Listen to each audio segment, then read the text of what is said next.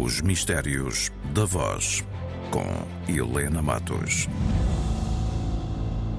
Na noite de 6 de novembro de 1975, foram muitos os portugueses que se sentaram diante da televisão ou junto de um aparelho de rádio para ouvir o debate entre Mário Soares e Álvaro Cunhal.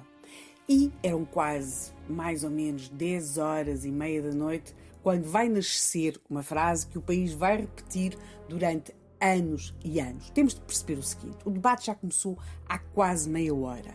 No estúdio da RTP, o fumo dos cigarros fumados pelos moderadores, Joaquim Loteria e José Carlos Negre, vai fazendo espirais, espirais que nunca vão deixar de crescer. À esquerda do ecrã está Mário Soares, à direita Álvaro Cunhal, Mário Soares, secretário-geral do Partido Socialista, Álvaro Cunhal, secretário-geral do Partido Comunista Português. Segundo estimativas dos jornais, mais ou menos 3 milhões de portugueses terão seguido este debate, pela televisão ou pela rádio, e é curioso porque os jornais que vão ser publicados no dia seguinte, no dia 7, eh, vão dizer, por exemplo, que as ruas eh, em Lisboa, nas cidades de Lisboa e Porto, se tinham despovoado completamente, o completamente estou aqui a citá-lo. Uh, por exemplo, as salas de cinema em Lisboa, uh, Lisboa teria aproximadamente à época 20 salas de cinema, vão registrar números muito, muito baixos de afluência. A própria uh, atividade política foi interrompida, devia ter acontecido uma reunião entre o governo e uma instituição que existia à época, que era o Conselho da Revolução, e a reunião foi interrompida para que os membros desses, desses dois órgãos de poder pudessem também eles seguir o debate.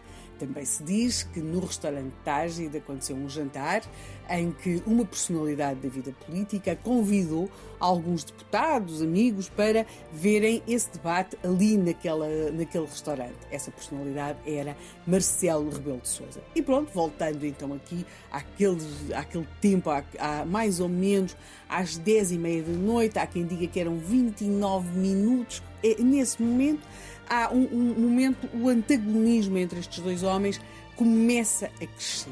Mário Soares, de alguma forma, começa a controlar o discurso neste momento e, olhando bem de frente para o líder do Partido Comunista Português, olha-o e diz: Souto Cunhal diz-me o Partido Socialista tem que escolher entre o Bloco eh, Revolucionário, como diz, ou o Bloco, ou o outro Bloco, o Bloco da Reação. Da direita, da reação. Da direita. Ora, o Partido Socialista já escolheu o seu campo desde sempre. O Partido Socialista é um partido de esquerda.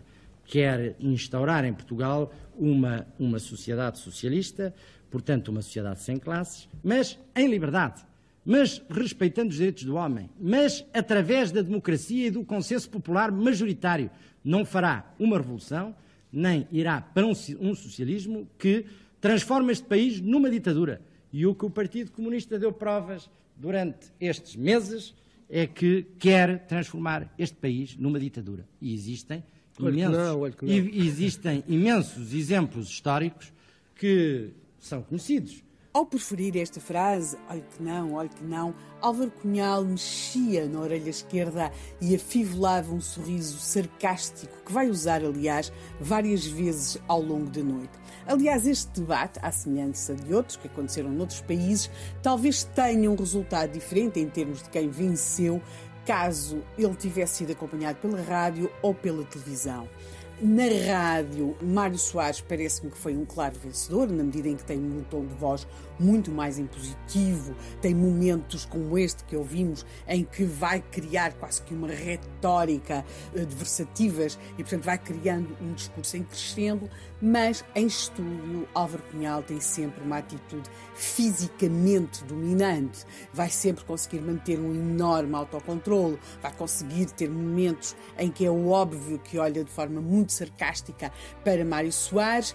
O debate é enorme, não é? Porque o debate, já estávamos com 3 horas, 14 minutos e 30 segundos de debate, quando Álvaro Cunhal, por exemplo, olha para o relógio, um, os moderadores começam a dizer uh, está aqui um problema, a certa altura começa a perceber-se que já não têm bobine para mais tempo, uh, aliás, um dos moderadores avisa que já só têm bobine para mais 30 minutos, e aí Álvaro Cunhal, com a experiência de quem estava muito habituado a controlar reuniões, põe um fim ao debate, dizendo: Creio que um programa tão longo acaba por fatigar os telespectadores Isto são horas, há gente que trabalha, gente que precisa de se deitar. O debate terminou ao fim de 3 horas, 40 minutos e 52 segundos. Acabou porque efetivamente não havia mais bobine e deixou ao país uma frase: olhe que não, olhe que não, que acabou sendo repetida ao longo de décadas, esquecendo-nos nós, ou pelo menos os mais novos sem dúvida,